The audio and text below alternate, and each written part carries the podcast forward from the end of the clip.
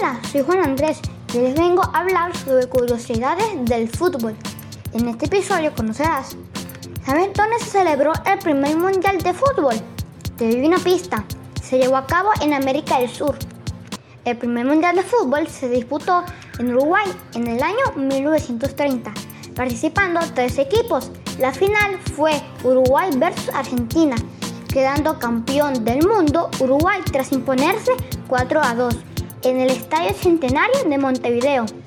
Espero que les haya gustado. Nos encontraremos en el siguiente episodio de Curiosidades del Fútbol con tu amigo Juan Andrés.